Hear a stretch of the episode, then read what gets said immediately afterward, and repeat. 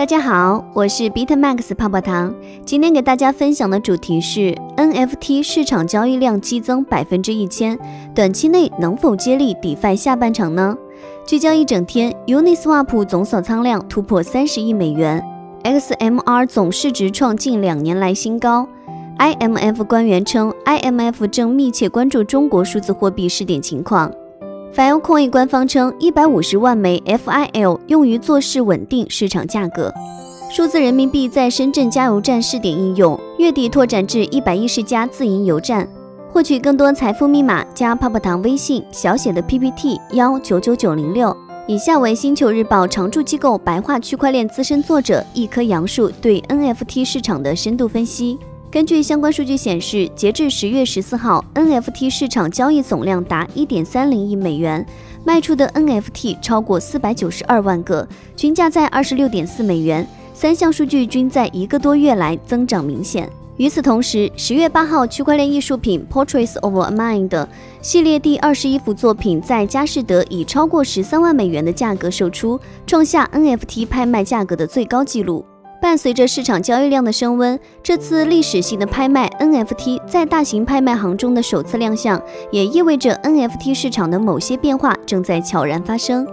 麻雀虽小，但已五脏俱全。作为具备唯一性和不可分割性的非同质化代币，NFT 不同于我们较多接触的彼此间没有任何区别的同质化 token，每一枚都是独特、不可分割和互换的稀缺存在，带有强烈的私人财产属性。而这点和游戏领域的装备个人化、道具资产化需求几乎天然契合。在传统游戏架构中，玩家付出的时间、心血的角色或装备资产无法流通，且放在中心化的服务器，其存续甚至所有权都不在自己手中。可能也正因此，NFT 落地的第一步就是在游戏领域。诞生于2017年的 CryptoKitties 作为首款现象级加密游戏应用，率先将 NFT 带入了大众的视野。每一只加密猫都对应着独一无二的一枚 NFT，是完全基于区块链的玩家私有财产，且可以自由转移和交易。游戏领域也由此成为了 NFT 最先大规模实践的场景。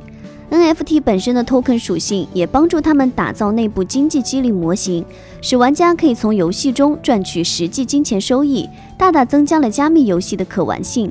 与此同时，起于加密游戏的 NFT 如今应用也远超游戏之外。拓展到了艺术品、收藏品、虚拟资产、现实资产、身份等诸多方面，其中发展最为迅速的有属艺术品和收藏品领域。艺术品领域，每一件艺术品在 NFT 的映射下，都将拥有独一无二的数字 ID，而且基于 NFT 实现资产 token 化，并打破传统文交所的交易时间、地点限制，实现无论何时何地都可以及时流通交易。这几乎是给艺术品量身定做的解决方案。而在收藏品领域，NFT 可借助现实世界的收藏品代币化，为其提供不变的所有权证明，诸如邮票之类的都可以安全的存储、轻松转让，并且无法复制。也正因为如此，根据数据分析平台 DappReader 发布的以太坊 NFT 市场报告，九月份 NFT 市场百分之八十一的交易量都是由 NFT 数字收藏和交易平台 Rarible 的交易量贡献。NFT 在现实中的应用落地也远没有止步于此。之前，欧足联推出的两万张 NFT 形式欧洲足球锦标赛 VIP 门票，以及耐克利用 CryptoKick ID 来验证球鞋真伪的 NFT 尝试，都是 NFT 不断在更多新领域落地的出圈代表。目前，NFT 市场可谓是麻雀虽小，五脏俱全，已经初具雏形。NFT 引来寒武纪大爆炸。根据 nonfungible 点 com 数据，九月份 NFT 市场交易量突破七百万美元，激增百分之一千以上。十月份的第一周，NFT 销售额达到近两百万美元，环比增长也近一倍。NFT 市场近一个月以来整体交易量升温明显，但是百万美元量级的交易量相比 DeFi 头部项目自然是小巫见大巫。活跃用户数方面也是如此。根据相关数据，截至十月九号，NFT 生态中用户数排名前二的 OpenSea 和 Rarible 活跃用户数分别为两万五千七百零七人和七千三百三十一人，而同期的 DeFi 头部项目 Uniswap 和 Kyber 的活跃用户数则为三十八万两千五百八十九人和十万四千零八人，依旧是数量级的差距。不过，乐观的看，OpenSea 也仅次于 Uniswap、Kyber、Compound 的、One Inch、AOV，排名第六，而且近两个月来环比更是加速增长，慢慢有了爆发的潜质。总的来说，只要交易量和活跃用户数能够持续保持这样的增长态势，衍生的各式创新步伐自会加快，各类尝试也会开始井喷，很多都颇具新意，甚至不乏个别突破边界的创新。NFT 加 DeFi 的尝试就开始涌现。当然，目前更多的只是试水阶段，毕竟 NFT 的公允市场定价较难。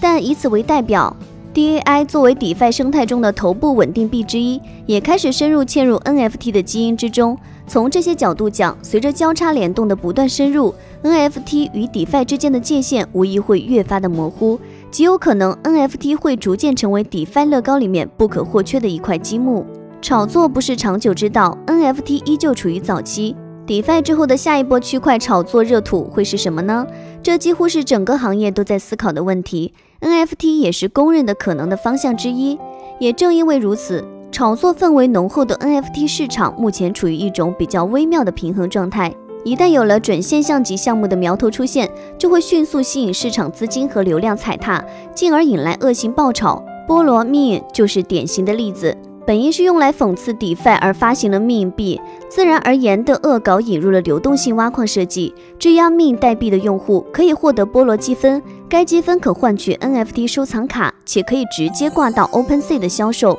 没曾想，却演变成了又一场令人瞠目结舌的魔幻造富神话。在流动性挖矿开启之后，Meme 币在一周内暴涨了数十倍，以至于原先 Telegram 群里的免费空投价值一度等同于一套房。